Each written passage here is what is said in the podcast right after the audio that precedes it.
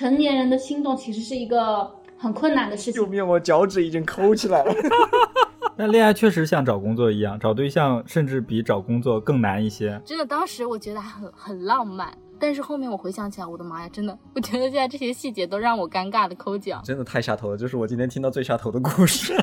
钱会流向不缺钱的人，爱会流向不缺爱的人。till the sun began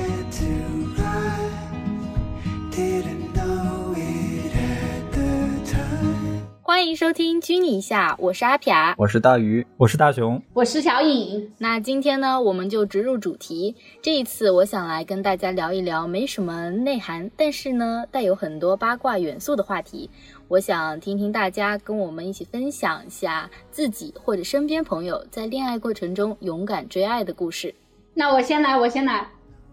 就是呃，因为我现在正处于甜蜜的这个热恋期啊，咱们就是说不方便谈前任哈，我就谈一下我现任的这个勇敢追爱这件事情。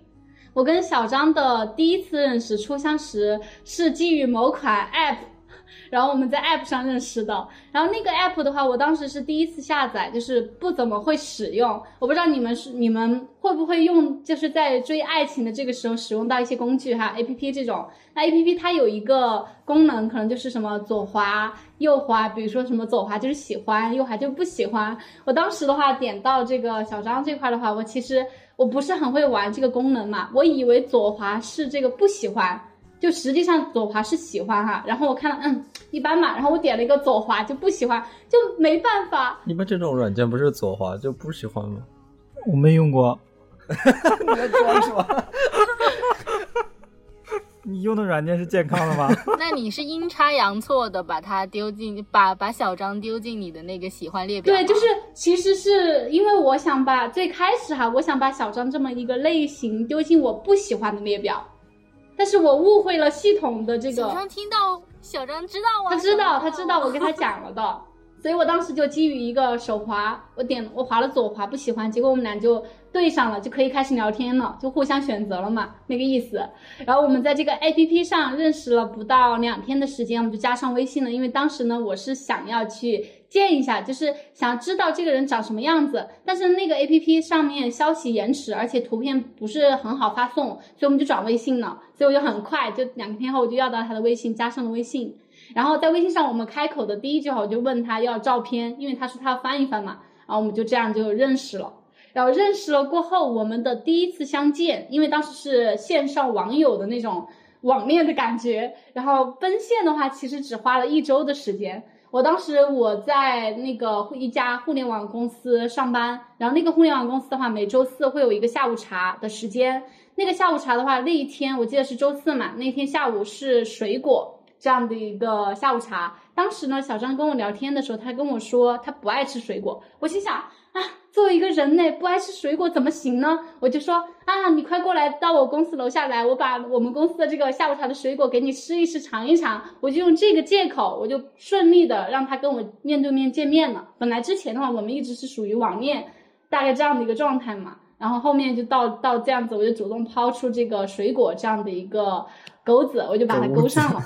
别 别人抛的是橄榄枝，你抛的是水果汁。对，问题的关键是这个水果汁还是公司发的，就不是我给钱的。然后，那还要感谢公司。嗯，感谢感谢感谢。然后后面的话，我跟小张的第一次呃接吻，就是我们两个人的初吻哈，也是我比较主动的，这是可以说的。这是我可以听的吗？我已经开始脑补那个画面了。对，你可以脑补，可能就是会比较浪漫一点。我简单的给大家描述一下当时的场景，就是我不是在成都吗？成都的话有一条很著名的这个河流叫府河，然后府河的话呢，两岸边它是有那个长椅的，就是你们能够很想象到，就是电视剧里面两一对恋人在河边上散步，然后坐在那个轮椅上坐下来，在那儿啊拥吻这样的一个场景，你们先设想一下。至于我怎么开口的呢？就是这一切也是我非常主动的去索吻的。我怎么怎么锁的呢？就是我先就是用我的这个汪汪大眼，非常单纯无辜的望着小张，然后望了大概有个十多秒、二十秒的时间，我就问我说：“我可以亲你吗？”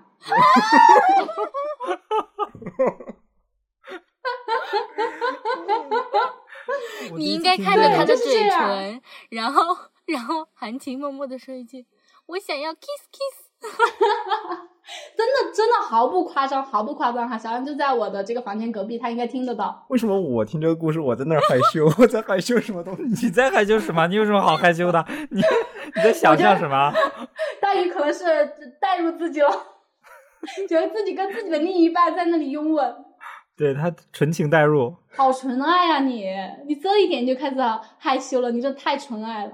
后面的就不好讲了啊，就是咱们就是讲出去不是很好播，我就我就不讲了。打马播，打马播。对，这就是我反正比较积极追爱的这个过程。然后我跟小王现在谈恋爱也谈了有一年的时间，目前呢还是在热恋的这个阶段。”现在还会还会看着他，深情的说一句：“我可以亲你吗 你的汪汪大眼还有吗？不会，就是我现在见到小张的话呢，我就直接会说来嘴儿一个。我我我觉得我的那个勇敢追求爱，在这个在一定层面上肯定会打败你，因为我有那些后台，我的后台很厉害？”你。有什么后台？我的后台 APP 是 no，我不用 A P P，我不走这条路。我嗯，我的后台是佛祖，佛是那个月老，是妈祖，三位大仙在坐镇。巧了，这不是跟我后台一样吗？咱们实力不够，玄学来凑。因为我觉得走到最后还是要靠一点玄学，所以呃，是我在找我对象的时候，我就去各种求神拜佛。我过年的时候，先是去了我们，我当时在广州，我就去了广州当地最知名的一个佛教大佛寺，然后去虔诚的许愿，还点了灯，让老 让佛祖赐我一段良缘。然后去拜了佛教之后，我又觉得靠一位神仙可能还嗯不太够，我们总是不能把所有的鸡蛋都放在一个篮子里，咱们也都是主打一个雨露均沾，所以我又去了我们广州的一个道教，然后去找了月老，然后那个月老也是问了我们本地的同事，说是非常灵，然后我就去那儿，还买了一些呃也是类似于那种花，然后就去拜。等到我搞完了这个，我们同事又给我推荐了，说还有一位妈祖，那我就肯定不死心，一定要去也去拜拜这个妈祖。又去到了妈祖庙，然后又虔诚的去求一段姻缘给我。果不其然，我求完之后，第二天就遇到了我对象，这么灵？哪哪哪里的妈祖？真的 这么快？亲测有效。怎么遇到的呢？呃，在那个朋友的一个聚会上，然后当时是过年怎么，怎么邂逅的？正好他也在哦，嗯，那时候是因为疫情，然后他也没有回老家，然后我也在广州，就跟朋友一起出去吃饭，然后他就说带一个新朋友过来认识，嗯，然后我们两个就在吃饭的过程中就心生情愫，一见钟情。佛祖佛祖的光在 当时应该亮了。妈妈祖从中保佑。妈祖就在和那个佛祖，包括月老在背后就默默的为我为我们牵起了一条线，然后我们就加了微信，后来就呃经常约出来一起吃饭、一起聚餐、一起聊天，然后就最后就确定在一起。但是但是我有一个问题，我想知道你们你们用了多久？你们聊了多久？我们聊了应该有一两个月吧，因为后来过完年之后那一段时间我正好又要出差，我出差我们又呃异地了一段时间，回来之后我们二月多份的时候才在一起吧，有一两个月。嗯，但是你们这个了解期对我来说太长了。这对你来说已经太长了，你就是两 两个小时搞定。二十，分钟，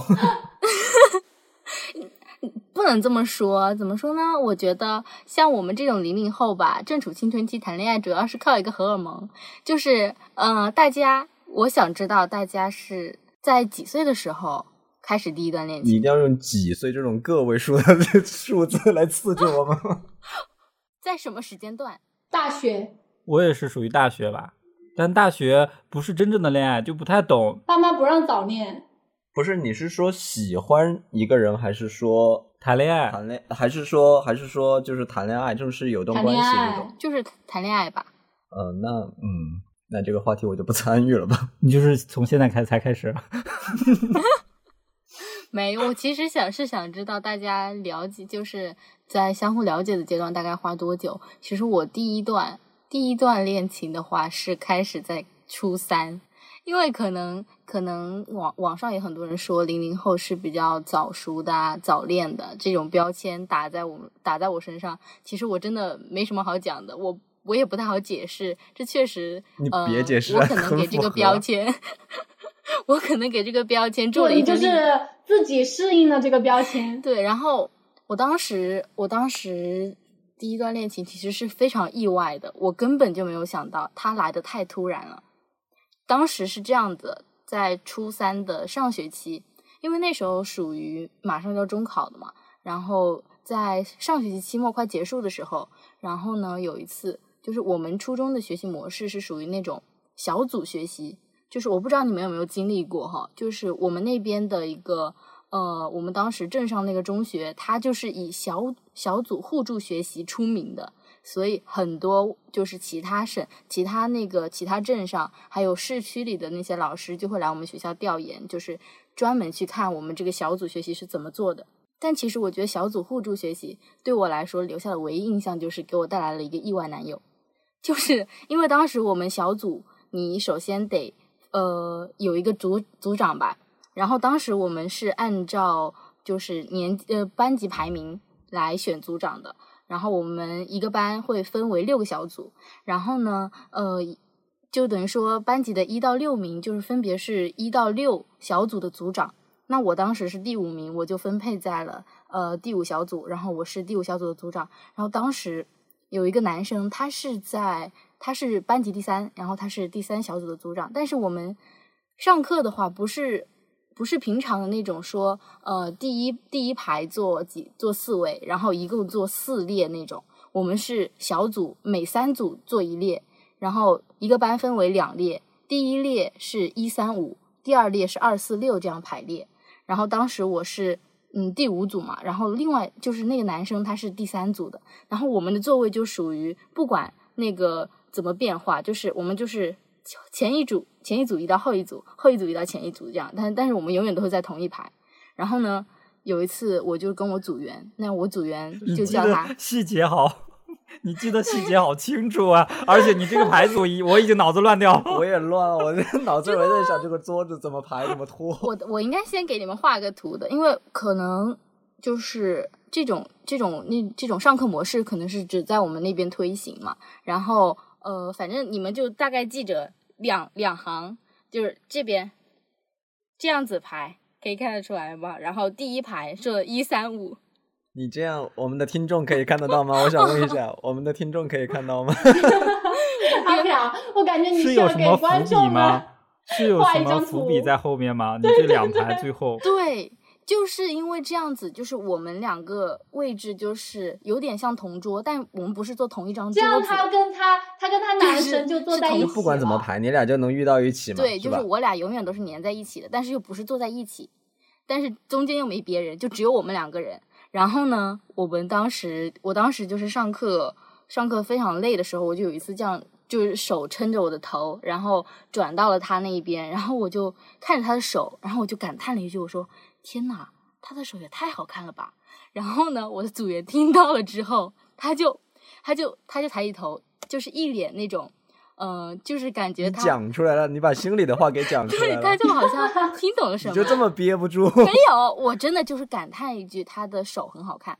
然后他就说：“组长，我懂了，你放心，交给我吧。”然后我说：“你懂什么了？”他说：“这还不简单，你不就是喜欢第三组组长吗？” 然后呢，他那天晚上就直接去找他，然后就跟他说了一句说：“我喜欢他这件事情。”然后我当时是不知情的，然后我就后面是那天晚上第三组组长突然来加我了，就是他也不是加我，就是突然给我发了个 QQ 信息，因为我们同班了三年，但是呢，我从来都没有跟他讲过，就是在 QQ 上交流过。他突然给我发了一个信息说，呃，说你在干嘛？我说嗯，我说你干嘛给我发信息？我说我都不知道我们两个有好友诶。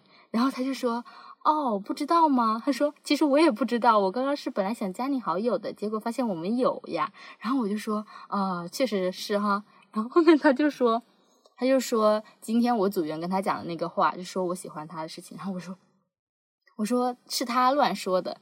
然后但是但是他可能对自己是蛮有自信的那种嘛，他就说了一句：“哎，没关系，我都知道。”然后我就说什么？：“那你知道什么呀？”对，当时我当时觉得他，妈呀，这个男的好下头啊！为什么觉得自己这么有自信呢？但是后面这是危言耸听。我就说，我只是夸了你一句，他肯定觉得我都我都只为找你说话了，这还拿不下你。神经病土性男，然后我当时觉得不想跟他聊了，但是他后面又说了几句，具体说说了什么我有点不太记得，但是我就记得我们那天晚上聊了一个晚上，那是我 第一次通宵，因为那时候是你跟一个下头男可以聊一个晚上，你也挺 强的。对，我当时觉得自己真的太牛了。然后第二天，就是那一天晚上，我们好像把三年没讲过的话全都讲了一遍，就是就差把家里的家庭住址报出来了。然后呢，他就说，嗯，第二天我到班级，我就想说不会太尴尬吧，我就跟他打了个招呼，我说嘿，然后呢，他就说 这个很尴尬来上课了，我说 尴尬的点在哪里？我没有懂。就是我觉得很尴尬，就是两个人已经开始在那儿差点到到家庭呃到身份证号码的这种速心长了之后，然后第二天突然嘿一下，我就会觉得很尴尬。我尴尬的点不太一样。但是当时我们其实就是，呃，我觉得我们两个可能心里都是想着说不要太尴尬，然后就假假装热情的回应了一句，然后我们就坐下来聊，然后他就刚好那时候他在写字，然后呢他就拿出了他的钢笔，他就说你要不要试一下我这钢笔，新买的，特别好用，然后我就说。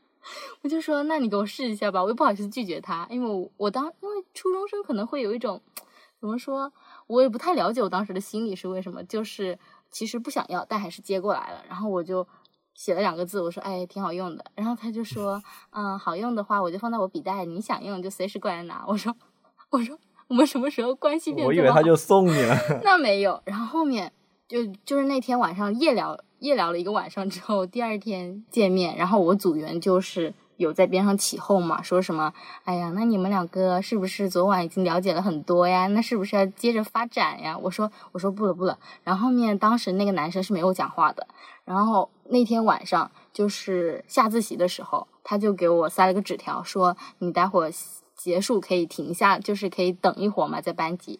然后我说哦好，我我当时不知道他想干嘛。然后呢，我组员我组员就知道这件事情，他招呼着把班级人都赶走了，然后就剩我们两个在教室里。突然那个男生就对着我说了一句非常快速的话，他说。我选你，你可不可以我做我女朋友？这样子你们听得懂吗？你知道吗？这句话我模仿了非常久。你你听懂了？我当时第一遍的时候，我是真的没听懂。然后呢，嗯，我就说了一句，我说你说什么？然后他又是非常快速的，但是可能会比刚刚慢一点点的语速说了一句：“我喜欢你，你可以做我女朋友吗？”然后我就嗯，然后后面我当时不知道怎么拒绝，因为可能也是有一种那种新鲜感在吧，而且那时候又是晚上，你知道吗？晚上的时候 就觉得，嗯，可能情绪到位，就晚上容易上头是吧？对，然后我就说一句：“哦，好，那我们走吧。”然后我就带着他，就是走出了我们那个教室救，命！我脚趾已经抠起来了。真的好尴尬。然后我现在想想都觉得很搞笑。然后走在路上，有一件更抓马的事情发生了，就是我那时候不知道刷了一个什么视频，我就看到了一句，那个有一个博主说，他说，嗯，听说，嗯，男生走路的速度是女生的一点五倍，所以如果男生跟女生可以同时同步伐的走在同一条线上，说明那个男生非常在乎你。我真的没有听那种话。好纯情啊！我你少看点。太矫情了，我已经受不了了。而且我当时鞋都要抠烂了我跟你讲跟他讲，我他想 他想要走，我想要让他走慢一点，因为他确实长得比较高嘛。然后呢，他的步伐真的迈的很大，然后我走路就属于属于那种比较拖沓的，然后我就我就重复了这个博主说的话，你知道吗？当时他没听懂，真的，我现在想想我都觉得太尴尬。然后那天晚上我到宿舍了之后，我回想起我讲我跟他讲过的这个一点五倍，我真的 躲在被窝里抓狂。我怎么会讲出这种话？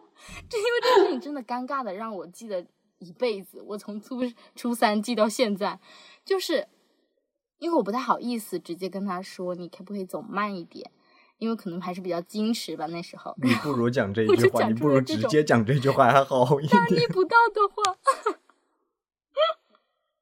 反正就是因为，然后就这样很突然的就在一起。其实我觉得可能就有点像当时也也不算那种那种我们现在世俗意义上的喜欢，可能就是青春期荷尔蒙的分泌，然后呢加上一些新鲜感，然后再加上一些呃那种看过一些那种 那种情感博主的情感分享之后，就觉得嗯自己好像跟他们说的这个感觉差不多，然后就就就突然就来了一段这种意外的恋爱。但是我听他讲说什么 QQ，然后再传纸条，然后还有情感，感觉就是好有有年年代感 对呀、死去的记忆在攻击我。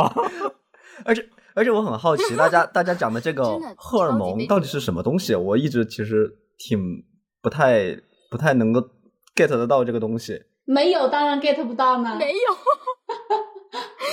小影好伤人啊！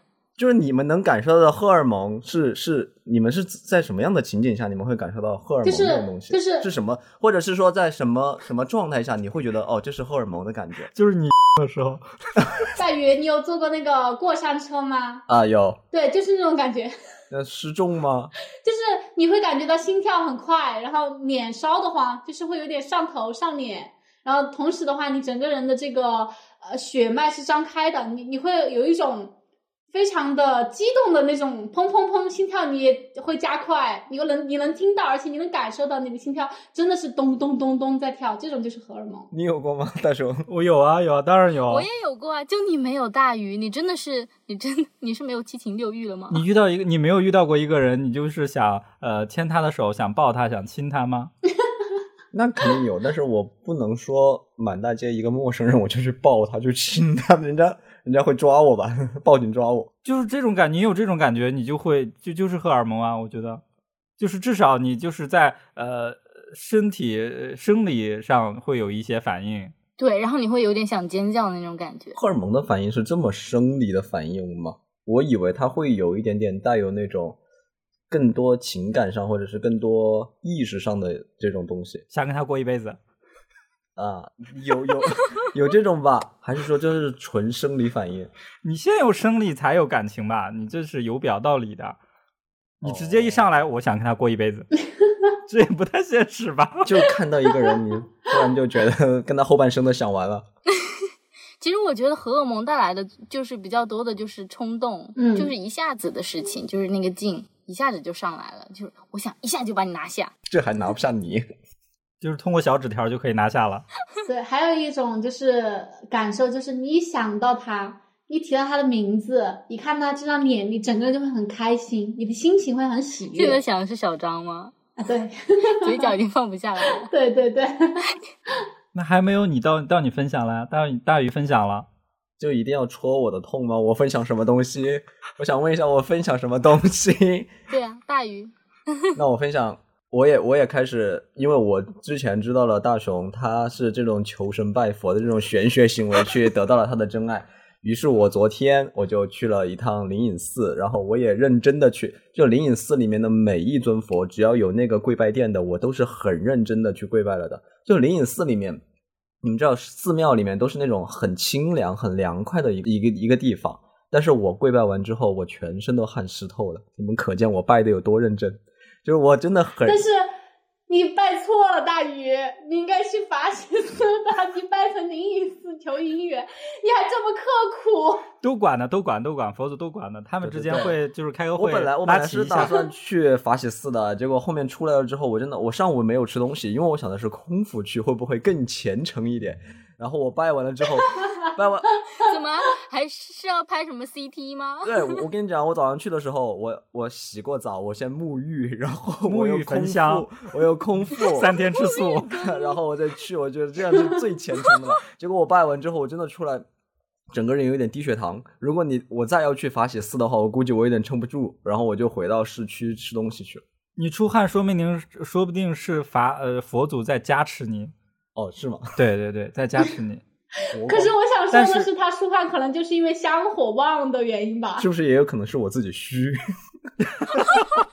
那你更需要找一个对象了。已经脑补出来，你要是多拜几个，然后空腹去，然后拜的全身汗，然后没有什么力气的走出那个呃寺庙的大门，突然你的姻缘就这样搀扶着你，你小说片段已经出来了。我送上了幺二零。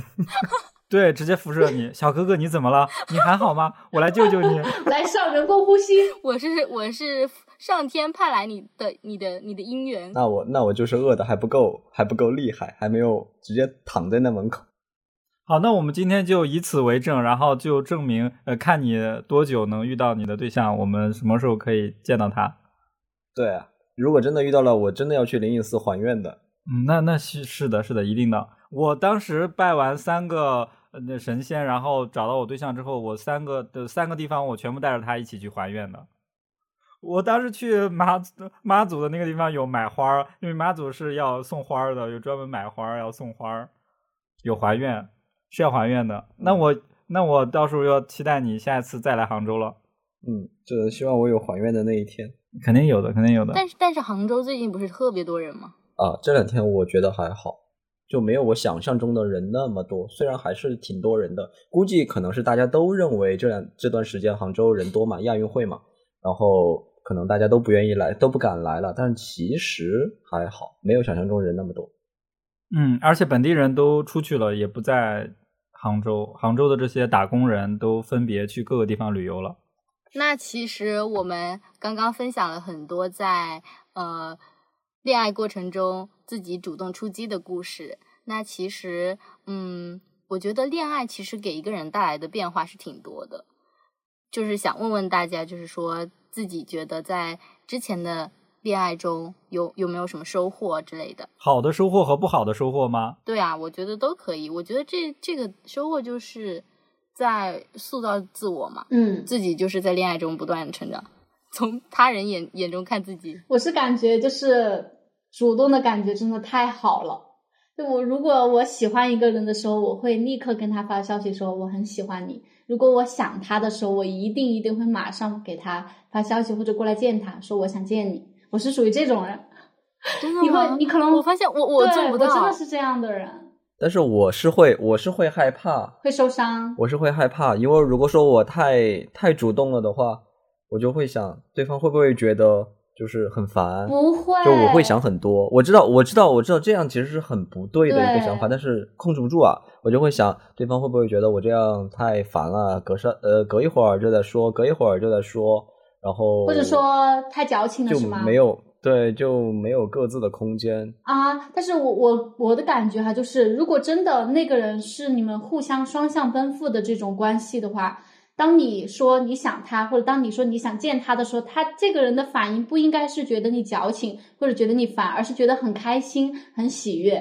这才是对了的，这才是比较健康的关系。但你觉得这种状态会维持多久呢？我感觉每一个都会有一个可能慢慢走下坡路的一个过程。当然，这个下坡路当不是一定下到底哈，它会下到一个平均值了之后，就会嗯一直保持住。那么在下到这个平均值的这个过程当中，你们去如保鲜何去就是处理这一段的？嗯，就是恋爱保。鲜嘛。对，嗯，反正我这边的话，我就是会时刻表达爱，就是你不能说刚开始你追求爱的这个过程里，你是一个主动型选手，你是一个积极的这个选手，你就每天去给他表达我好喜欢你，我想见你。但是等你追到这个人追到手了过后，你开始就慢慢不说了，这种是不 OK 的。就是你追到手，你们俩在一起了，反而是更需要去表达爱的，就是要比你在追求这个过程中说的更多的。我是觉得，如果说你发现了你们的感情已经在呃到达平均值，或者说或者说像大鱼说的在走下坡路，那肯定是你们两个人双方或者有任何一方没有去足够的去表达这个爱意，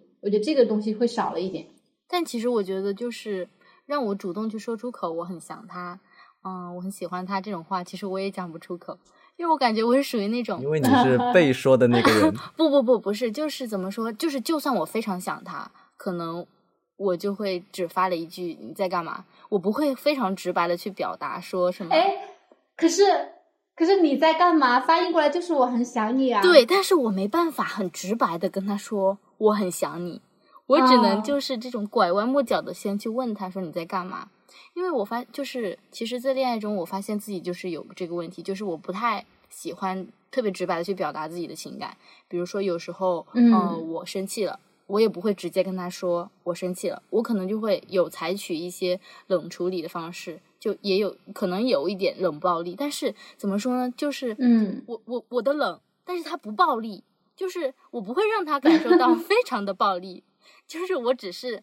一下子没那么多话，但是他跟我讲话，我肯定会回的，但是语气肯定还是有语气嗯词在的，因为我感觉我就是缺少了这种直接直接表达自己情绪的这这这个环嗯节，我觉得嗯还是得改进。就还是你会忍不住让别人去猜测你的心思。哦，明白。，对，因为我我有时候是怎么说，我就会是怕害怕说，哦，我跟你表示了，我现在对你非常想念，但是其实你并不想我，就是我很怕这种落差感，所以就选择不说。嗯，自己处于自己处于弱势这样的一个一个地位是吗？你你会觉得自己少了一些这种主这种话语权或者说地位会有有所降低，然后带来的这种不平衡感，对吗？没错，因为我自己在恋爱中是属于比较强势的那一方，就是我说什么你就听什么吧。但是所以说我就不会那种特别主动的说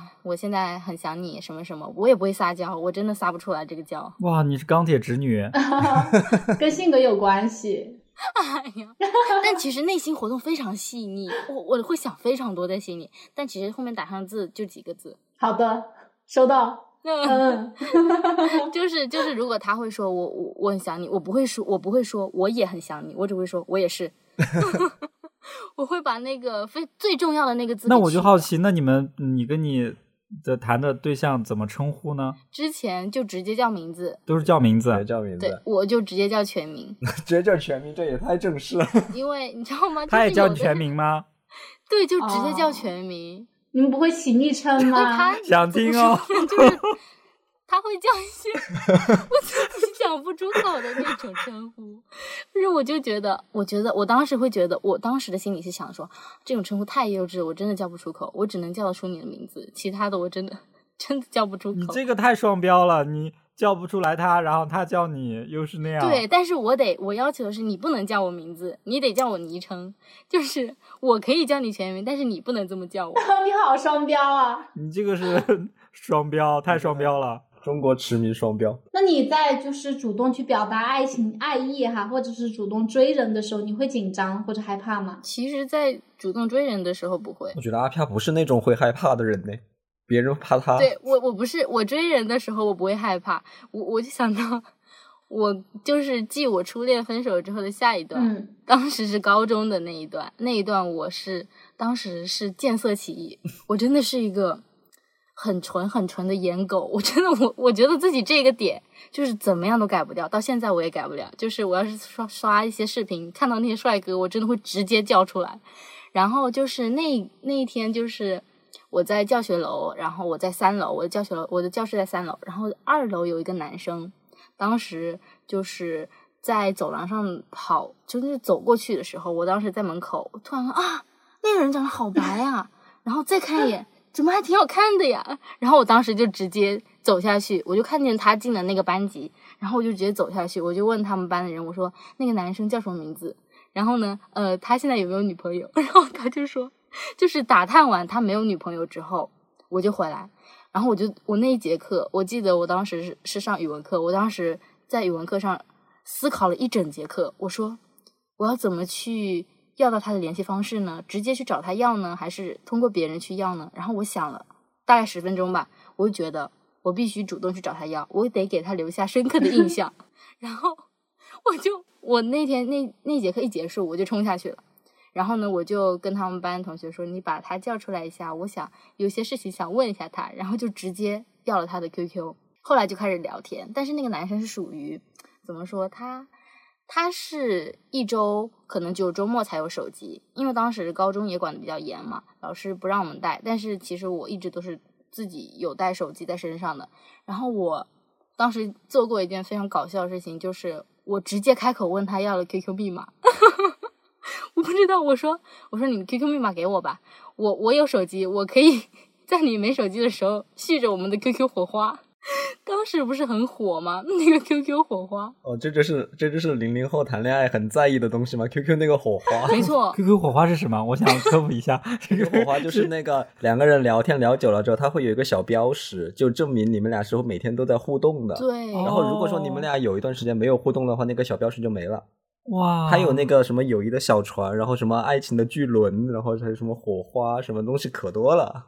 天呐，零零后玩的好花呀！哪有，也就一点火花。这是你们在意的点。并不是零零后玩的花，是你这个九零后太太老土了。这个心理暗示，这个小功能真的是谁发明的？简直是太绝了，给他点赞。零零后，谢谢他作为我爱情的标签。然后就是，就一周，我们就聊了一周，我就我就每天上学放学的时候都有去他教室等他，然后一起走。然后呢，因为他很爱打球嘛，然后有一次我就就是在想，我说要不要宣示一下自己的主权？虽然说那时候还没有在一起，我们大大概是认识第三天，当时在球场。然后呢，我我跟他我问他说需不需要我等你一起回家？然后他就说呃都可以。然后我说这意思不就是让我留下来等你吗？然后我就直接背着这个书包就坐到他那个他放他放他那个鞋鞋子还有那个书包的位置，我就直接把他书包放在了我的身上。然后后面他就是一起打球的朋友过来就说啊这是，然后后面那个我就说这是嫂子吧？不是，太搞笑了。然后他就说，然后我就说，呃，我是他朋友，啊、然后后面他就说，啊、我知道，我知道。然后后面就是那一次之后，我就发现他开始对我就是有点上心了。我也不知道为什么，就因为我往他那个座位上一坐，后来我就就是每天跟他一起上下学，这样持续了一周。在我们认识的第八天，他约我去吃早餐，然后他说吃完早餐的时候就约我去图书馆一起学习嘛，然后我说行啊，然后后面他当时是呃他在认识我之前是骑自行车的，然后骑自行车上学嘛，然后那一天他突然骑了个小电驴，然后他说这是我新买的车，他说你可以坐上我的车，我带你去图书馆，然后我坐上去之后他就说 为什么这么纯 情？他就说了一句。而且而且你们的纯情故事真的好多细节，对呀、我感觉我像在看一部剧一样，在我眼前划划过去。骑个电动车，就是有的事情真的甜蜜的会听得非。常紧。他说：“这是我的车，你上我的车吧。我 我是爱玛电动车，爱我有吗？爱我就上我的 车有。点像那种你们开你们你们的世界可能就是坐上我的副驾，但是在我坐上我的后驾，在我们学生是对，就只有坐上我的小电驴。然后，然后我当时坐上去之后，他就说一句：“他说啊、是我，他说如果是我女朋友坐的话，可能会搂住我的腰。”哇，我脚趾又抠起来。太搞笑了。真的，当时我觉得还很很浪漫，但是后面我回想起来，我的妈呀，真的，我觉得现在这些细节都让我尴尬的抠脚。你们零零后称这个为浪漫，当时当时在那个场景下，觉得天呐，他好会讲话，然后我就直接搂上去了，然后就这么成了。我想用洪诗贤的一句话：“你好骚啊！”我说那个男生，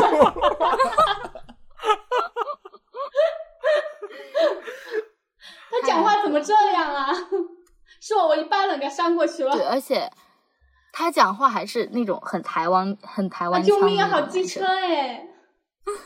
他会气泡音吗。但是我看在他长得挺帅的份上，对，反正就是，而且当时就是很多以前谈恋爱觉得很浪漫的细节，现在想想都会觉得，妈呀，太尴尬了。现在想想，我觉得那种我现在想吐。就有点像那种霸道文学，可能以前那种。那种写这种霸道文学的那种作者，大多都是零零后。太多了。那你会担心，就是你勇敢追爱过后失败了怎么办吗？会担心吗？那倒还，我当时其实我对自己在这方面还是挺有自信的。我不知道这是好事还是坏事，就是我觉得只要我主动出击，就没有我拿不下的。是好事啊对不起我要我要有一半的自女信，我人早就女王风范，没有我拿不下的男人。拿不下，我就一定要拿下你。你觉得我拿不下，我我的我的征服欲就来了。迷死你！所以大鱼，你应该学着点儿。收我为徒吧。反正如果我去勇敢追爱，我虽然是主动性选手，我也会有一点点的担心，万一追不到或者万一失败了怎么办？会有一点点的。但是我会这样去想，就如果这个人他是一个渣人，那他一定会是一个享受暧昧这个过程，但是呢，他不会想要去负责的这么一个人。所以我主动的好处就是，嗯，用我的热情和积极来去测试这个人到底是想养鱼，还是说他真的是对我有好感，想要去跟我建立一个正常的、健康的这种亲密关系的一个人。你靠你的主动求爱，其实是可以鉴别这个人的。但是他如果是真的是个渣人的话，在前期他肯定装的要装的非常的体贴啊，所以你在前期你怎么试得出来呢？没关系啊，就是你也享受了这个体贴啊，就是咱们就是你只要保证自己不受伤，或者保证自己能够豁出去，你只要有那个渣女的心态，你知道吗？对方渣，你要比他更渣，就是也要玩得起啊。就是如果他是真的是真心想要去呃跟你建立关系的，那你们可能就会顺理成章走到最后嘛，谈一段恋爱，最后到分手啊，再到下一段，对吧？但是如果他是一个渣人的话，你就享受呗。那得有这个尺度把握的大智慧才行。对对对，还是还是挺有那个怎么说呢？挺有一个买彩票的这种感觉。是的，没关系，男人如衣服。礼貌吗？对对对，但其实我觉得，就是在主动追爱的过程中，我觉得也是可以反复的加强对自我的肯定吧。就是怎么说，可能你成功的次数多了，就会对自己的魅力加以肯定。但那也有、可能也有那种失败的时候，对不对？那失败的时候，嗯，失败的时候肯定是别人的原因，失败的时候肯定嗯是因为别人他没有眼光肯定不，是自己的原因。，对他肯定眼光不行。没错。嗯，没错。对，不要指责自己啊，要反思他人。是这样的，我觉得，但是我发现，其实，在恋爱过程中，我不知道大家就是有没有有没有一种习惯，就是会去经常给自己出门玩的，比如说约会项目啊，这样子会给自己合影留念之类的，我会耶，我会，我是就是有拍照的习对我惯。超级喜自拍吗欢拍照。肯定是两个人一起就是拍你了们，在一哦对不起，对不起，起玩。我不应该参与这个话题。你活该 万年单身狗啊你！大鱼退出直播间。我相册里面基本上出去玩都是我的自拍。那很正常嘛。对，但其实就是在我第一段那个意外男友那一段是其实是蛮遗憾的，就是我没有太多的去记录，就是不怎么拍照嘛那时候，然后就是其实我嗯感觉现在对他的那些记得比较深刻，就比如说他表白那个细节是，你知道为什么记得那么久吗？因为我已经跟非常多人重复过讲了 n 遍这个故事，我觉得这个故事真的太抓马了。这是你人生可以值得拿出来说的 事情。就是真的太搞笑了，挺就是好的。嗯，然后但是对他没有很多很多的那个具体的记忆了。然后我当时就想过一句话，其实就是，就算现在他再回来跟我谈恋爱，他可能已经没有我印象中记忆里的那个他好了，就是他本人。也比不上我回忆里的那个他，妈呀，这句话有点、有点、有点飞，有点高 度。反正反正初恋他总是那个白月可光嘛，以是吧？你可以把这句话写在你的 QQ 标签上了。对不起，我现在可不能这么说了。那个意外男友现在也是有女友的，不能不能不能不能被他不不能被他知道，我不然我怕影响他们的感情。你现在真的还有在用 QQ 吗？没想到自己以前学不都要用 QQ 吗？其实现在用的少了，现在用的少了。以前对，就是我当时有一个想法，就是 QQ 和微信，就是这两个软件，好像就是区分成年和未成年的一个区别。我当时在上大学之前，我一直很不理解，就是我身边很多学姐，她们一上大学之后，QQ 几乎都不用了，天天都在发朋友圈，我一直不能理解。然后呢，等到了我上了大学之后，才发现，哦，原来微信是这么好用的呀！QQ 真的很鸡肋，就是再也再也不。哦、no no no no no no！其实你知道为什么成年人他们用微信吗？因为他们当上了社畜。哎，以前以前 QQ 空间一天我能更新二十 条，哇，那我要去你的空间踩一踩你。们你们会玩这个吗？不不，然后是 QQ 空间吗，对 QQ 空间，因为它不是可以发动态，就是发那种说 说是吧？对呀错，就是那种 好有年代感啊，说说真的超级对，就是说说呀。然后那时候是高中的时候，你别说，我以前大学的时候，我也超爱发说说这个东西。我也爱发，就比如说早上发一个啊，这是我的早餐，中午我要去吃午饭了，晚上大家好，我去散个步，就是这种感觉，会把自己的日常发在 QQ 的说说。那我要连夜把我的 QQ 重启用起来。去窥探一下每个人的黑历史。我 QQ 密码都搞忘了。我觉得我的那个感受收获可能和你们的稍稍有一些不同。我最大的感受，我觉得是陪伴多了很多的陪伴，就会嗯，你到了一个阶段之后，我就觉得很重要的一个点就在于两个人在一起能够相互陪伴，而且是可以给你很多的支撑和力量。我就举一个比较我自己的一个例子，就是之前我其实一直在广州工作。但嗯，后来我们一起买了房子之后，因为又加上有房贷的压力，然后那时候我又机缘巧合，有个公司又给我发了一个 offer，然后薪酬还挺好的，是我当时薪酬的 double，所以我当时也其实挺纠结，因为已经在广州买了房子，然后就想在这儿安定下来，但是呢，那个那个公司又是在杭州。所以就是要跨城市再去重新换一个新的工作，又要换新的城市。但是我原来的工作呢，还是非常稳定的，是在一家国企，就是一个很大的一个决定。而且当时我们两个在一起也大概有半年多吧，嗯，就感情还处于一个不是特别稳定的阶段，所以就就是很尴尬、很纠结。这件事情也是纠结了我很久。嗯，但是我对象就是义无反顾的支持我，然后就说。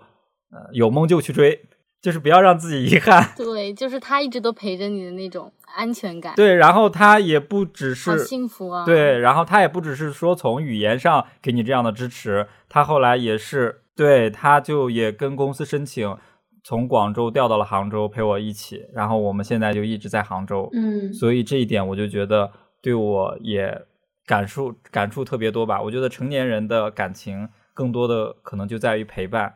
你应该感谢妈祖，对我感谢妈祖、佛祖和月老。好好啊，我觉得就是这种安全感，行动上也有啊。我好喜欢听你讲你跟你对象的事儿，大雄，我就觉得你们的关系就是很温馨，而且你做任何的决定，因为有了另一半的支持和鼓励，不管是言语上还是行动上，就会有一种底气。你做任何事情都会都会有一种我不怕，我有他这种底气在。对我都不怕我自己被裁，因为互联网其实裁员还挺快速和挺突然的。但是我就每次我们两个就商量，他就说没关系，你要被裁了，我们就立马回广州，可以回广州把我们的小家好好装修一下。然后我再随想找工作了就找一个工作，然后不想找找工作了就自己创业呀，自己做一些自己喜欢的事情都可以。对呀、挺好的，再熬个 N 加一就更好。再熬个 N 加一，这是好的祝对，福吗我？我天天干不下去的时候，我就期盼 什么时候公司能给我 N 加一。但我我是感觉成年人的心动是一件很困难的事情。对，因为我发现就是，嗯，像我我现在也不会去主动像以前那么勇敢的、义无反顾的，比如说喜欢第一眼看上的、心动的，比如说现在说的很多 crush，然后马上就出击。我我现在不会这么做了，因为我觉得有的时候可能是一下子冲动喜欢上，然后后面聊天的时候你是对他带有滤镜的那种。但是其实你真正相处的时候，你会发现其实要磨合的地方太多，而且你嗯不是特别了解这个、这个人。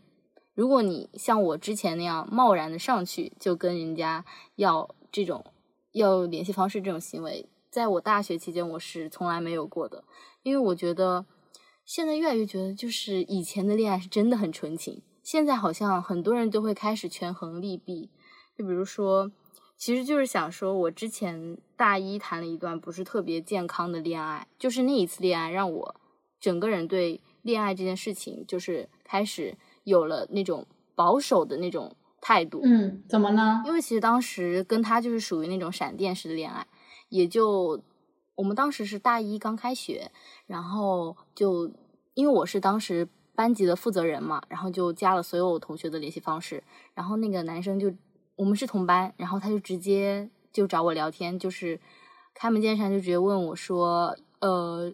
是哪里人？然后呢，想要跟我见个面。然后我说我们开学就能见面啦。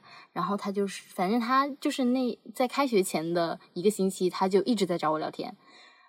可能因为我当时朋友圈更新的比较频繁，因为我是一个很爱发动态的人，然后呢，他就会经常就是对我朋友圈进行一些夸奖，因为你知道吗？人的女女生都很喜欢听到夸奖，就是只要被夸被肯定，心里都会非常开心。然后就对他的印象，我当时觉得哇，这个男生真的很会说话，然后我就很爱跟他聊天。然后开学之后，他就是在第一周吧，也是第一周，我们就他就很直接的问我说要不要确认关系这件事情。然后我当时想说，大学嘛，不就是肯定要谈一场大学的恋爱，就是就是不害不要害怕老师的目光，不用再像以前一样偷偷摸摸的牵手了。然后后面我当时就说可以，然后我们就在一起了。但其实因为不是特别了解他，然后他在我这边对我来说，嗯，我有一个很深刻的感悟，就是心疼男人是倒霉的第一步。他会，面前两位男士面露神色。因为当时他是有跟我描述他自己的家里情况嘛。那时候他跟我说他是离异家庭，然后加就是他啊，嗯那不卖惨吗？对，然后我当时你知道吗？我真的特别特别心疼他，就是因为这个，心疼什么东我西我在天呐我在跟他的恋爱模式中，我就不会像以前那么强势，说我说什么你就做什么，就变成我会开始去体谅你就，变成乖乖女了。对我会去体谅你就变成他妈，你要给他，你要给他母对，爱你。知道吗？那一刻，我觉得，我觉得我在跟他谈恋爱的时候，我浑身散发着母性的光辉，真的是 让我觉得，真的不，绝对不能，绝对不能有这种这种行为，就是呃，你要去照顾他，去体谅他，就是因为这样。然后有一次我在跟他吵架的时候，呃，我就憋不住，我就说。为什么我跟你吵架，你好像很不以为然的样子？就是我我我我有直接跟他说，我说这件事情我觉得你做的不好，然后呢，我现在情绪有点不太好，你我希望你安慰我。这一次，这个是对我来说已经是非常大的一个跨越，因为我以前从来不会直接去跟我的对象说我现在心情不好，我希望你安慰我。但是在跟他相处的时候，我真的一次又一次的，就是有打破自己以前的那些模式。然后后面当时他说了一句，他说。因为不管怎样，过两就是过个两个小时，你的心情就平复了，所以我觉得我没有必要要去安慰你。然后我当时就说，对他当时讲出这句话的时候，我说是因为我平时在你眼里，你就觉得我是一个这种这么体贴的人吗？如果我两个小时之后没有原谅你，就说明我变得很无理取闹吗？他就说，可是你就是很快就会平复你的心情啊，为什么我还要浪费时间去安慰你？我当时觉得，啊，我的天呐！然后后面你说你是不是觉得你妈我对你太好了？好想引爆他的头啊！真的超级过分，这还不是最过分的，最过分的有一件事情就是，当时他造成了我很严重的自我怀疑，他会 PUA 我，他就直接说，嗯，我觉得你现在这样子，呃，好像形体不太好。然后他就说，他说你可不可以不要穿短裤啊？嗯，他说我感觉你腿上的肉有点多。然后我就，嗯，我也嗯，我说我怎么了？我说这我是这是 PUA 吗？这是攻击。对，然后他后面，但是他还会说什么？哎呀，其实我没有觉得非常不好啦，但是我觉得还是为你健康考虑，你是不是要，呃，就是稍微减减重？我说啊，我当时也才一百出头一点点哎。然后呢，他当时这么说的时候，我还在想，是不是我最近吃多了？我第一反应是这个，你知道吗？后面是在跟他分手之后，我真的非常认真的复盘了我这一次的恋爱。他跟我说过的最伤人、最伤我的话，就是前面第一个说的，呃，他觉得我的情绪很快就能平复，他不要浪费时间安慰我。第二句话就是对我身材的 PUA，第三句话就是他说，因为我当时是主持队的嘛，然后在主持队经常很多那种校级活动都是我去主持，然后当时他评价了我一句，他说，其实我觉得你的主持并没有很吸引我，如果你主持能赚来的钱。但是那个钱能给我用的话，我觉得还是蛮不错的。你知道吗？我当时听到这个话。这个话 我听了都下头，好吗？哦，可以让他去死了。真的，我当时这一句话他一冒出来的时候，我天呐，我当时火干嘛他要。软饭硬吃？结果我觉得我更原谅不了我自己的一幕发生了，他就抱了我一下，然后我就我心情就好了。你就释怀了你。哇，受不了！我当时，真的，我现在看看，我就觉得以前自己真的是恋爱脑到了顶顶端了。我就我说恋爱脑第一，我说恋爱脑第二，没有人说第一了。真的太离谱哎，了。我我我我很想问一下，这个人是不是长得特别好看？你一个理智这么清楚的人，你居然会干出这样的事情？你是肯定是被他的 那个颜值迷。惑。对，不，他其实颜值的话算中等水平，没有达到我非常喜欢，但是他的身高以及他的就是他的学习能力，深深的吸引我。我就是因为我是一个比较慕强的人，就是嗯，可能在学校里体现的话，就是体现在他学习成绩好，因为他在不可否认的是他在学习语言方面是真的很很有天分。然后呢，当时我就觉得天呐，因为我当时新刚接触法语嘛，然后在考试中，我其实自己对法语的掌握不是特别好，然后成绩就属于中等水平，但是他每一次几乎都是考满分，就是真的很离谱。就是这个光环加持之后，我就觉得是不是自己好像有点配不上他，我就有那种感觉，再加上自己又是又是很心疼他，这两个 buff 叠加在一起，我觉得真的，我当时。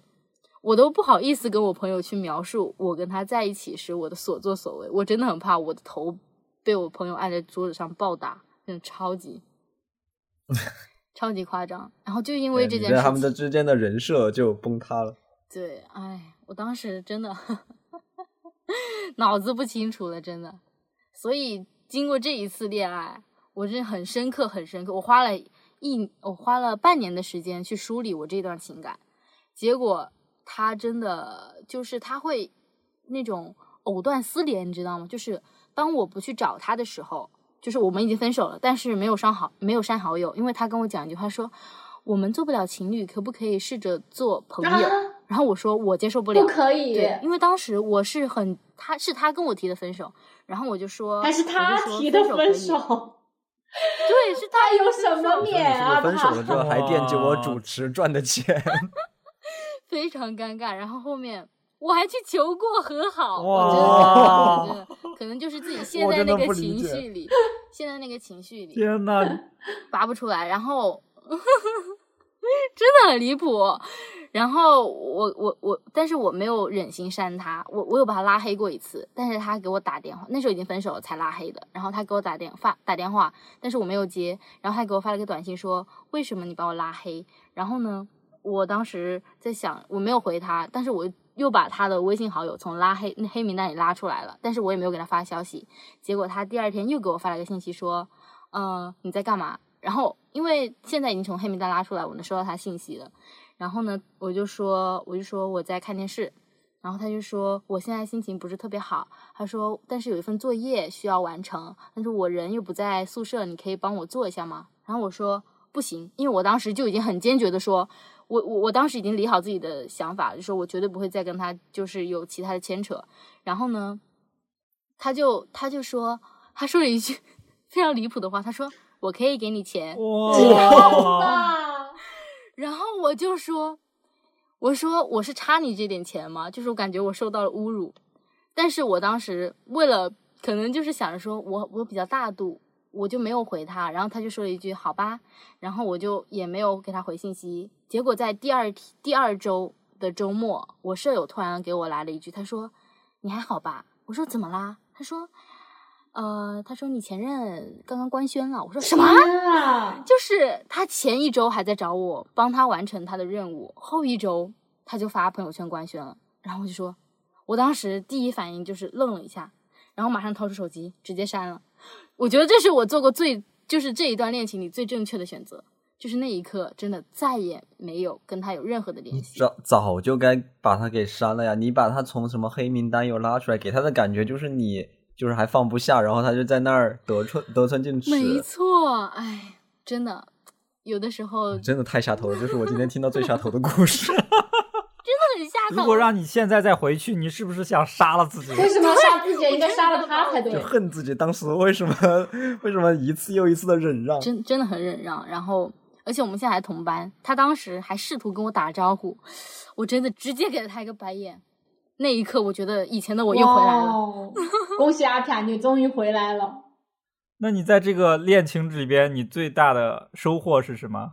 感觉应该你收获很多的。开他，离开他就是最大的收获了。鉴别下头男，这个我觉得就是这这种男生，首先他很普信，第二他他不仅普信，他还要 PUA 你。然后我觉得这一点我让我深刻的反就是反省到了，我要去魅这两个字，因为就是因为我有慕强的一些心理，然后呢，可能就是对对一些，比如说在学校，那可能因为我现在是还在学校学习嘛，所以就是在在这个强强的这一块方面，可能还是体现在学习能力上。我可能是比较偏喜欢好学生这样的成绩好的学生，然后呢，我觉得这真的不真的不是凭衡量一个人的标准，以及你在发展一段恋情的时候，真的不要太快，多给自己一点时间去了解这个人。然后还有一个就是最重要的点，不要心疼男人。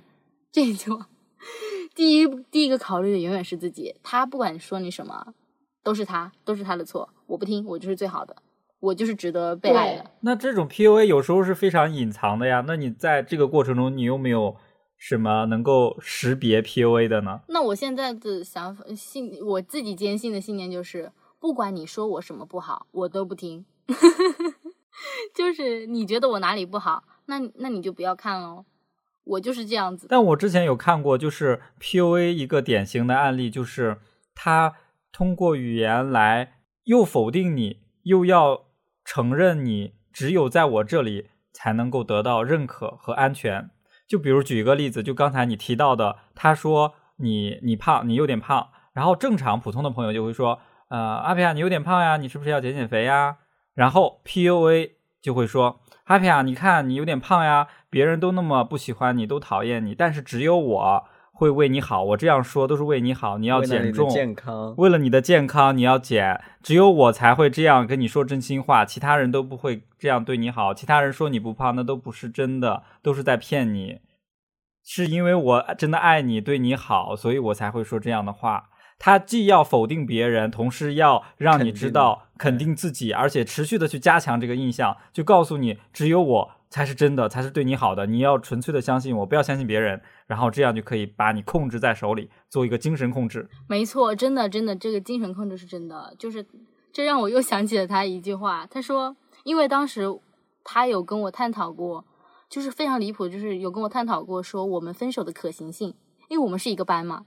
然后呢，我们在纠结要不要分手的时候，他跟我说了一句，他说：“那现在我们来探讨一下，我们分手这件事情可不可行？” 然后我当时竟然还坐在那边跟他一起探讨，他说：“就是在首先你俩还在恋爱中，然后跟你探讨这个话题。对，但其实当时是有考虑要分手，然后当时我他就是他很明确的一点，他为什么一直拖着不跟我分手，是他害怕从此从此被孤立，因为班级班级都是女生偏多嘛，然后呢，他就是属于那种嗯。因为我是班级的负责人，可能跟大家的联系也是比较紧密的，他就很怕说女生会有站队这种行为，然后就是他一个人被孤立了，就是我们要分手之后，我的朋友就还是我的朋友，但都不是他的朋友了，就是就是少了一点，少了他的朋友圈的这个意思。然后我当时就觉得，天呐，你在跟我谈恋爱的时候，你在权衡这个利弊。然后呢，呃，他说过一句话，就是他说，像你这种对男朋友要求这么多的，首先要长得高，成绩还要好，还要给你，还要能够陪你一起放上学放学的。那这种这种男生，我觉得是少之又少吧。然后反正他就是肯定自己这个条他潜件，台词就是，啊，那我就是这其中一个了。对，然后他只有我意思就是配得上说，他是在向下兼容我，而我配我我他会选择我是我的荣幸。哎呀，我当时觉得，现在想想这些话都觉得 太太离谱了，这这种。怎么啊大家怎么都面露难色啊？我看小颖的那个眉头都要皱死了。我就觉得这个男人真的好狗啊！怎么会有这种人啊？我现在就是一整个不知道说什么，我就满脸的这个就这种表情。是真的超级离谱。我觉得这种话，可能我要当面跟你们描述，会更会更有感觉。我这个只是挑了里面比较经典的那种事例跟你们分享。我当时真的就是这一段恋情，让我深深的感感到了非常的无助。那一段时间，我真的觉得再也不想谈恋爱了。而且我觉我开始有一点厌男情绪，我觉得是个男生，我都觉得他都不是一个好人。那那也别这么一竿子打死了的。但这样挺好的，就是从这个及早的、早一点的遇到这样的男的，然后就知道一些辨别 PUA 的一些办法，辨别一些渣男的一些技巧，省得你以后再吃更大的亏。只能从另一个角度来想一想了。然后我朋友还会还还反了一个，还给我安利呃给我安慰了一段。他说：“谢谢你给我这种没谈过恋爱的人打了一个很响的警钟。”他说：“我在他身上看到了几乎所有男性的所有缺点，以后我就一一辨别就好了。”我当时觉得啊，牺牲我一个人是吧？牺牲我一个人造福我身边的朋友。提供了一个反面教材。嗯嗯，那大家其实都分享了一些自己在过往恋爱中的一些感受，以及对自己的一些影响。那现在还有没有勇敢追爱的冲动呢？以及有没有想对勇敢追爱，或者正在犹豫是否要勇敢追爱的自己或者是朋友有想那这个说的话呢？话不就是对大鱼说吗？我说什么？我大鱼 我对你说要勇敢追求爱，主要是我是一个很怕，我是很怕失败的一个人，而且我是因为觉得自己的方式方法都不太对，我也不知道什么是对的方式方法，所以哪怕就是遇到可能自己会有喜欢感觉的人，我可能也不敢太主动的去表达，因为就怕表达了之后，哦，那可能人家也没有这个意思，那反正还还把自己搞到一个就是上不上下不下的这样的一个一个一个方一个方位在那儿就很尴尬。我我主要是害怕我会有这种患得患失的感觉。那你可以讲一讲你说的方式方法是什么方法吗？我们来看一看有没有什么可以帮你纠正的。就是我其实不太知道怎么去表达，可能我就不会像阿飘这么直接的说，可能要直接去约别人吃个饭啊，或者出去玩啊这些。我可能比如说在生活中就尽可能的会去创造一些跟他有共同点的一些事情去做。对我是真的不太知道，我真的不太知道怎么去追求。但是，我今天听了你们很多讲的这些事情，我觉得有的时候就是应该勇敢一点，就追不到又怎么样呢？反正我也不只是遇到这一个人，对吧？我可能嗯接下来会遇到好多好多人，这个人没追到，那就算了呗。以后我可能真的会会会变一点，我可能会像你们这个方式改变一点。嗯你会改变哪些啊？除了你你已经做出来的这个求神拜佛的这个，你有没有其他的行动想法？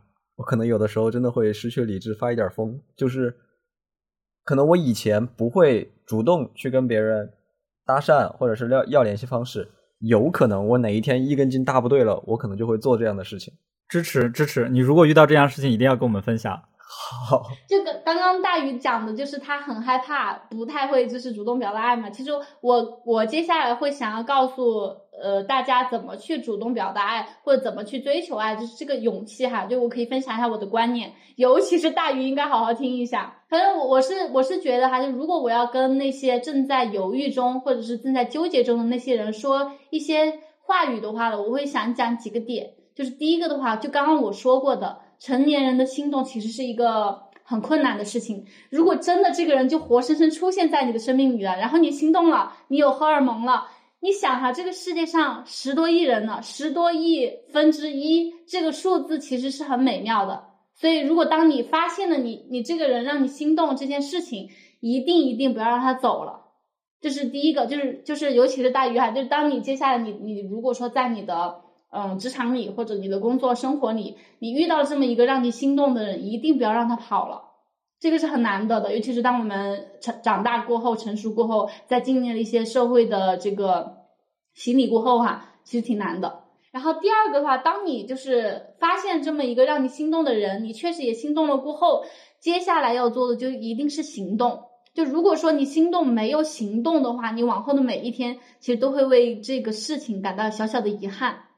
而且，嗯，只要你觉得就是如果你勇敢去追爱，你最坏的这个结果，要么就是被拒绝嘛，要么就是呃，就是可能会觉得啊，这个人怎么这样，挺突然怎么的。那这个结果如果你可以承受，那你就勇敢的去表达；如果你不能承受，那你就再忍一忍，就说明你还没有喜欢到那个份儿。就是有的时候觉得自己不能承受那种失败，因为我本身都就不是一个很自信的人。嗯那如果说我好不容易鼓起勇气，然后去说了一次，然后又没有得到我想要的结果，然后我就会觉得那肯定是我的问题，我什么嗯问题没有，什么什么地方没有做好。哦、n o no no no no no，不是这样的不，要怀疑自己，大鱼。对，就是就是刚我们回到刚刚说的那个嘛，就你说呃我心动，但是我行，但是我害怕他拒绝了我，怎么怎么怎么办？那有一个悖论就在于，如果你还没有行动，你怎么会知道他就会拒绝你呢？就是就是这个是很奇怪的，你相当是你是设想了他一定会拒绝你，然后你开始想下一步，呃，我丢脸了，我尴尬了，或怎么怎么地。但是你没想过，如果他也对你有好感，而且你你身上有很多优点的呀，就是你也会被很多很多人吸引的呀。那别人可能会是那个不自信的那一方，他还会担心他说出口你会拒绝他吗？对吧？哦，是不是？是不是这个道理嘛？大鱼非常不情愿哦。我现在就是一个劝爱的这个小天使。然后，如果说你第一个第一件事心动嘛，第二个是行动嘛，然后第三个的话就是呃，你可能会就说呃行动了，如果真的就是没有成功，那为什么我还要行动呢？就还是回到刚刚大鱼纠结的那个点哈。就我说的第一个，你一定是先试一次才知道会不会成功嘛。那一次失败了没关系啊，你再找下一次不就行了吗？你一次一次去找找到真正爱的那个那个人，那肯定都是会经历过一两次的，不可能一来就找到这个对的人。那如果说一来就找到这个对的人，那肯定大家都是恋爱高手了。那我们今天就没有必要去讨论这一期了。我。感觉像在投简历？但恋爱确实像找工作一样，找对象甚至嗯比找工作更难一些。对，而且我觉得找对象可能更需要的是缘分。嗯如果抛开这个缘分，我们去科学的讲的话，那恋爱找对象它的概率其实是很，你能够找到一个合适的对象，其实概率是很小的。如果概率它本身就很小的话，就只能必须增大你的分母，嗯，只能去多的尝试，多遇到多遇到，然后才对你给自己创造机会，然后才能从十个人、二十个人、一百个人、一千个人尝试的过程中找到那个合适的人。对，但是有的人就运气特别好，可能他找过两个、三个，或者甚至他第一个他就找对了遇到了这个合适的人。嗯对，那只能说是人家运气好，我们就嗯没得比。如果呃你没有这样好运气，那你能做的就是为自己创造更多的机会。嗯，就是你能做就是一次又一次的尝试，一次又一次的开始，这样。而且就像我，我遇到小张之前，我也主动追了三三个还是四个人，我才到了现在这个的，也是一次次被拒绝。就我看起来好像是就是那种恋爱高手，但其实不是的。我之前是每主动一次，然后失败被拒绝，甚至我跟你讲，有一个人我我有一个追的一个人哈，他这么我是他拒绝了我，他这么跟我说的最后一句话，他说啊建议女孩子以后不要那么主动，那、太主动的话其实。不是很会被珍惜，他就跟我说了一个这个建议，他觉得自己像是一个好人一样，你懂吗？我心想，哼，你跟老娘说这话，老娘下次还这么主动，然后就遇到小张了。是他不配，是他不配。对，就是说，如果他拒绝了，你就证明那确实就没有遇到那个合适，那再下一个呗。是的，我觉得是，就是很嗯。多、我身边也有很多朋友，就是他们也会说，好像我每一次遇到喜欢的都很勇敢的冲上去，然后我就问他们说，为什么你们不呢？他说他们其实想法就是说害怕被拒绝嘛，嗯。而且有时候会觉得自己并不够好，但其实我我自己的理念是，嗯，永远说不要等到说让自己变成一个更好的人的时候，再去找一个适合自己的人。嗯。但其实，嗯，我觉得就是自己不管在任何时间段都是最好的一个状态，就是嗯，请始终相信自己，无论在什么时候，自己都值得被爱。就是说，嗯，我们不一定要优秀到某个点才能去找到，才能去找到一个嗯爱我的人。嗯，那我觉得爱你的人的话，肯定是能接受你的不好，以及陪你一起去纠正你这个不好的点。对呀、就变让你变得一个更好，变成更好的人。那我觉得变成更好的人这个过程是需要你的另一半参与的。是的，所以我觉得就是嗯，主动追爱，以及在恋爱中去找到自己，然后让自己全身心的去感受爱，就是敢于爱才会收获爱。对阿飘这一点我也特别认可。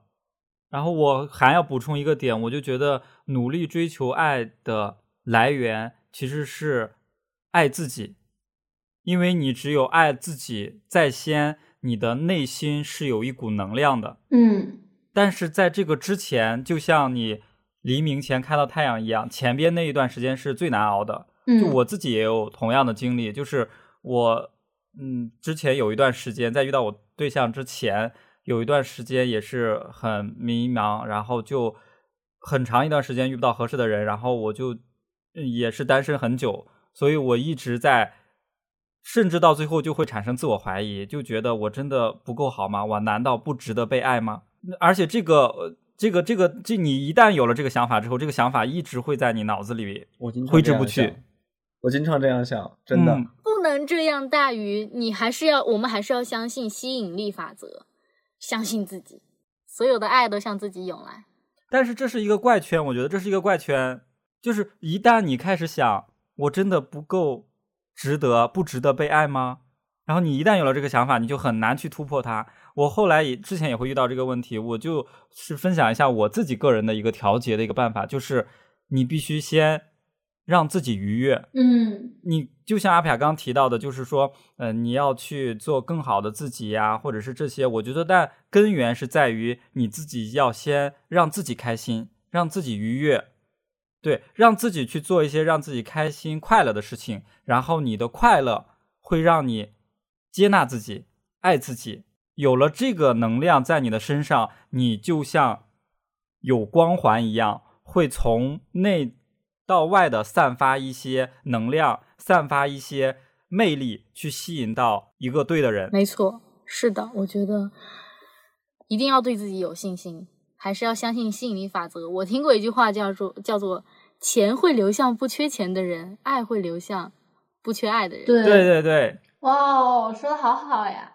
然后主动追爱的话，其实也是可以帮你筛选那些你不想对这段关系负责的渣人。就跟刚刚大鱼说的，你你可能会担心他会拒绝你，但是拒绝这个是筛选的一个环节，你就可以理解为恋爱是两方都在筛选自己对的人。那他拒绝你，相当于是他在筛真正适合他的人，那你像是被筛选的，你也可以主动去找下一个来主动开始这个筛选的开关。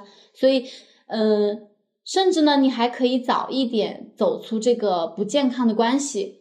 就为什么会这么说哈？你想，你主动去求爱，主动表达爱，主动示爱啊，但是对方其实对你并不来电，或者他对你有有所隐瞒哈。你这么主动积极，就会让他觉得自己要是再不表示拒绝，那是不是你们俩就得在一起了？那这个时候你就你可能你的表白就黄了，或者你被拒绝了，你主动追爱也失败了，然后你就会呃伤心、自我怀疑呀、难过。然后另另外的话，就一段时间后，你就会开始自己正常的生活，就直到直到你遇到下一个 crisis，你又会经历这么一个过程，直到出现那个正确的人，然后的话，你就开始步入一段健康良性的这个恋爱关系了。所以，所以这个过程的话呢，就是如果对方不做出回拒、回拒你的这个行为，你就会一直处在单恋的死循环里，而且自我感觉很良好。所以，主动追爱的话，其实是可以让你早点脱离那个错的人。我以为今天这个局的主角是阿飘，没想到主角就是我。我们三个好像今晚变成你的情感导师。大鱼要记得这么做，这么做，千万不要这样。天啊，我就发现，在讲别人的时候讲头头是道，讲遇到自己的时候就可能就真的会陷进去。我还想补充一个点，就是对于主动追求爱这件事情，其实你反过来好好想一下，主动追求爱，反倒是这个主动的人是在掌握主动权，嗯，因为他可以主动喊停。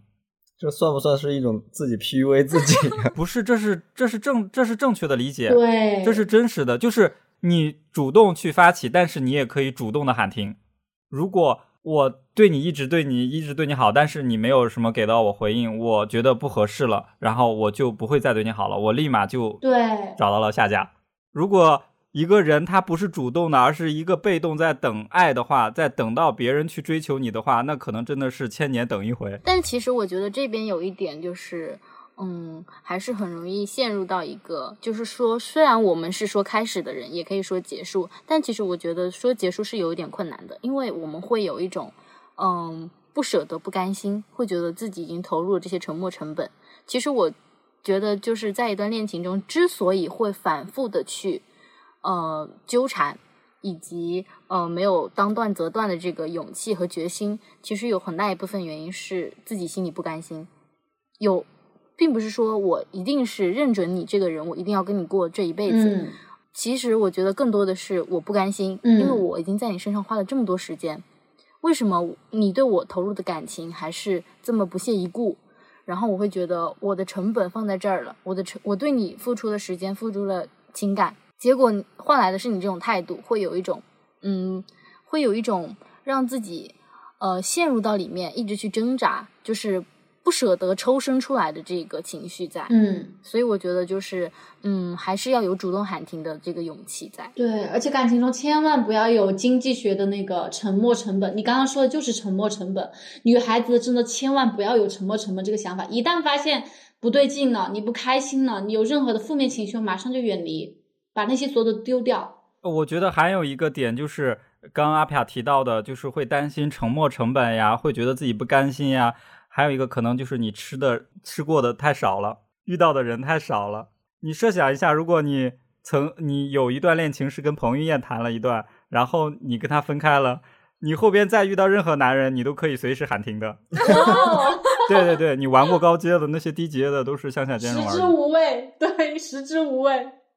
最后，最后，我想讲一个哈，就是我们刚刚讲了很多很多，就是方法呀，或者分享自己主动追爱的这个技巧，或者说是一些啊、大家都成为感情大师讲的一些呃小妙招嘛。那我我最后想提一个，就是我们大家都是成年人了，那保护好自己一定是最重要的。就是这个自己呢，它是包括了你的精神，也包括了你的身体，尤其是女孩子的身体，就是一定一定要爱惜自己身上的羽毛，它们会让你飞得更高，看得更远的。是的，这个羽毛 是谁有吹过？是不是谁的羽毛都掉光了？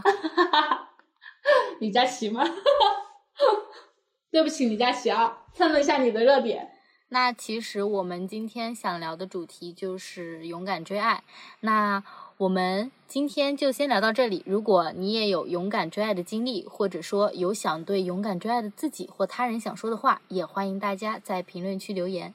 如果喜欢我们的节目，请点赞、评论、订阅我们。在节目收听过程中，如果有觉得需要改进的地方，也欢迎帮我们指出，我们很听劝，油盐都进。这期节目就到这里啦，我是阿皮亚，我是大鱼，我是大熊，我是小颖，拘你一下，跟生活对话，我们下期见。拜拜，